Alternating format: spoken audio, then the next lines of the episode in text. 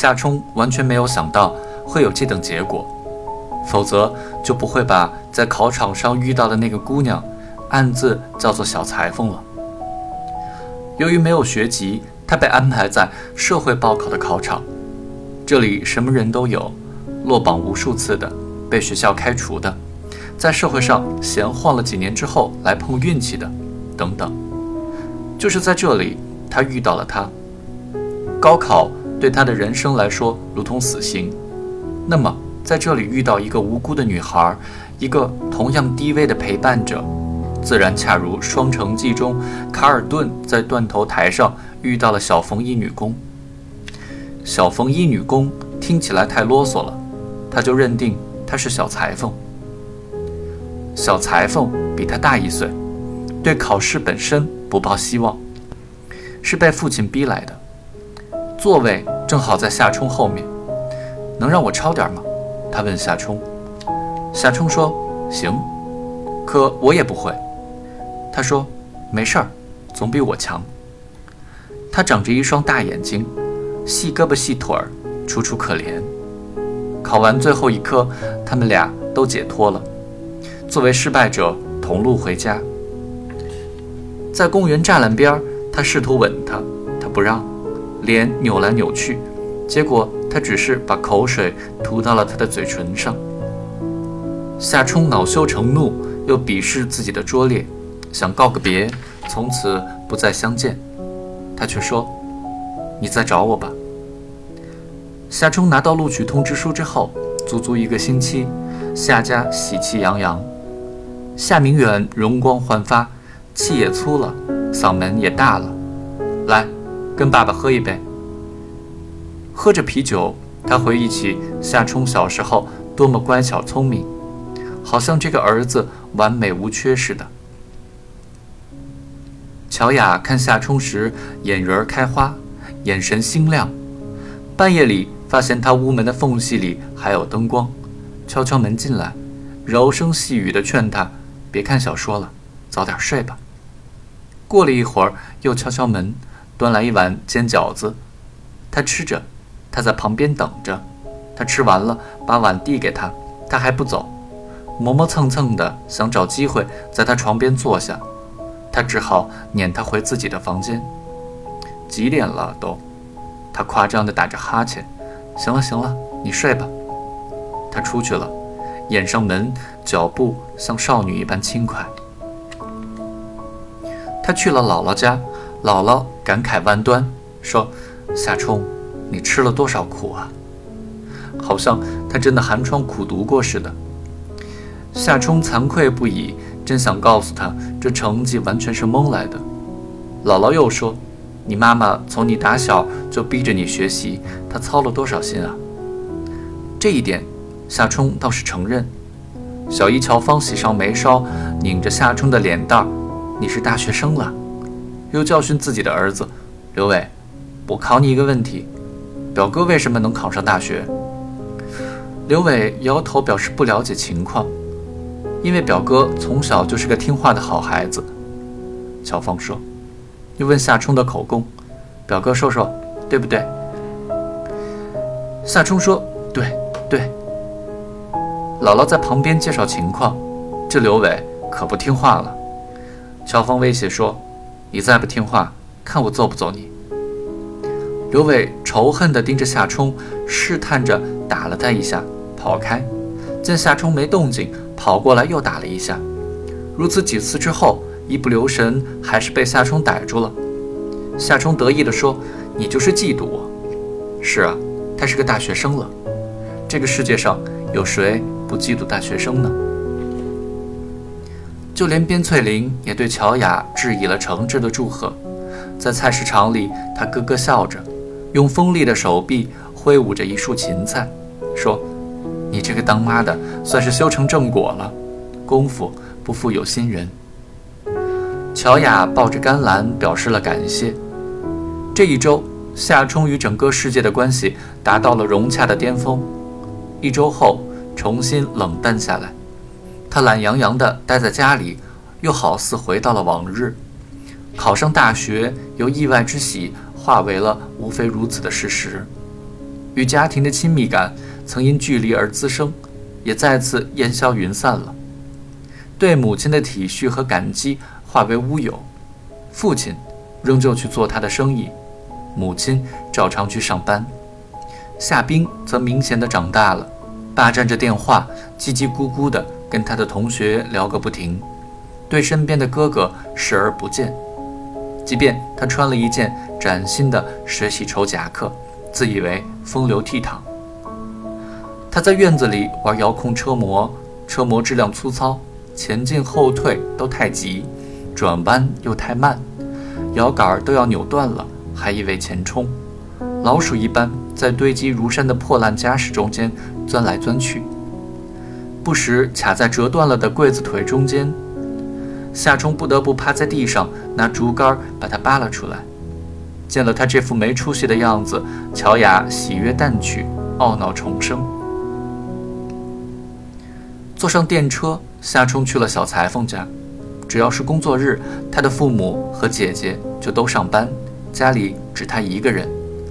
他又落榜了，深感挫败，准备在家里待一阵子，到冬天就听父亲的安排去上班。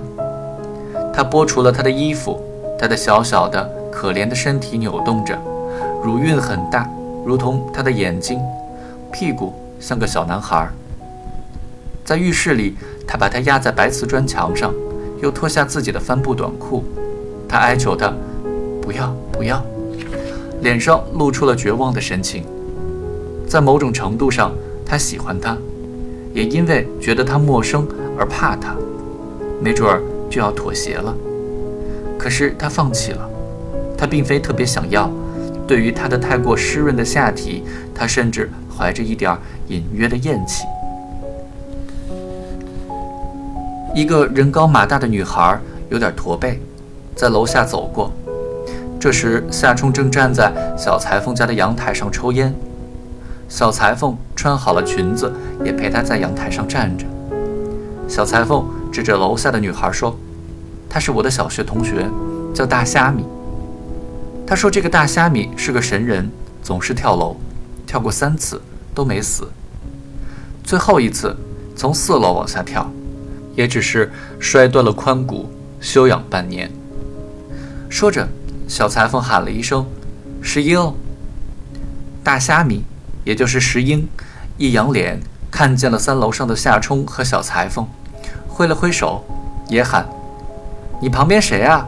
你男朋友？”他一站下，更像只虾米，弯着腰，驼着背，似乎故作潇洒，又似乎真的对世上的一切都抱着无所谓的态度。小裁缝怕大虾米的话被邻居听见，慌张起来，又要喊，又要压低声音：“是同学。”大虾米以对这类托词无比厌倦的口吻回答：“什么同学呀？”我一搭眼就知道不对。小裁缝急急地说：“真不是，真不是。得了，你先走吧，改天再聊。”大虾米迈开虾米似的厌世的步子，弯曲着，消失在甬路尽头。小裁缝长出了一口气，说：“我真嘴欠，你说惹他干嘛？”夏冲痴痴的笑，小裁缝。误以为他认为他的话很有趣，重复说：“你说是不是？我是不是嘴欠？”他继续笑着，不置可否，趴在窗台上，右手在后掀起她的裙子，卑鄙地抚摸着她的阴部。小裁缝一发受到鼓励，想取悦他，扭动着，提高音量抗议说：“我嘴欠，你就惩罚我呀，不讲道理。”这个小插曲，夏冲一直记得，不是因为小裁缝会错意，而是因为其中萦绕着一股人间烟火的味道。那时他想，假如娶了小裁缝，跟他过一辈子，也不错吧。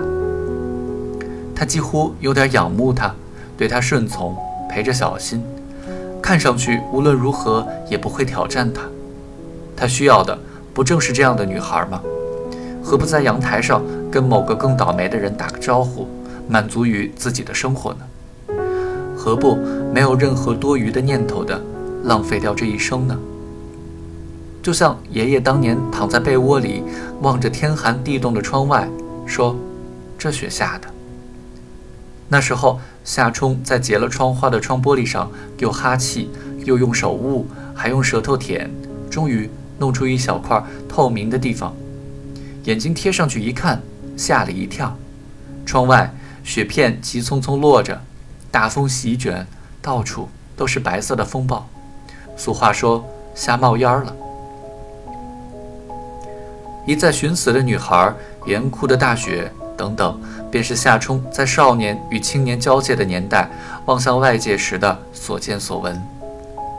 生活沉闷，无边无际，而历史像一只猴子，耍着短暂的把戏。恐惧与慈悲，西方与东方，信仰与幻灭，在那个时代纷至沓来。疏忽之间。历史的猴子搞砸了他的演出，不说抱歉，便匆匆跑掉了。猴戏场子一片狼藉。过去的两年中，在地县，通过收音机的短波，夏冲注视着历史。那时他带来的激动是他的生命体验。可是最终，他不得不失望地关掉了收音机。这世间的一切梦想，他感到。就像他自己的那些最微小的期望一样，如同梦幻泡影，永难实现。当他处在一生中最茫然无措的年纪，并没有人告诉过他，即便滞缓的日常生活淹没了一切，历史的奇观也在酝酿之中；即便夜色如盘，星光也在看不见的高处闪耀着；即便……亿万人沉陷于暗淡的岁月，一个单独的人，只要他是真正单独的，也可以像萤火虫跳舞一般固自生存下去。历史是敷衍的、滑稽的和怀恨在心的，就像被强迫表演的猴子，生活却重而慢，如沉默之海。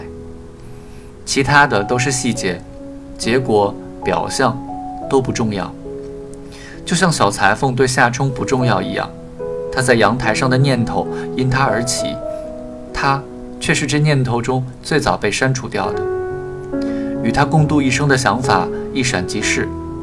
夏冲上了大学之后，小裁缝打过两次电话到宿舍门房，还去过他的宿舍一次，穿着短裙，只遮住了一半大腿，室友们免不得猥琐地罗造一番。夏冲想告诉他别再找他了，可是说不出口。他对他不曾有过温情，不，他根本就是一个冷酷无情的人。他看透了他的心思，冷笑着说：“其实，你不想让我来找你吧？”九月下旬，雨也渐渐冷了，小裁缝不再来了。夏冲不曾意识到他睡着了。那天他醒着。与小裁缝待在阳台上，灵魂却从那一刻起沉沉睡去。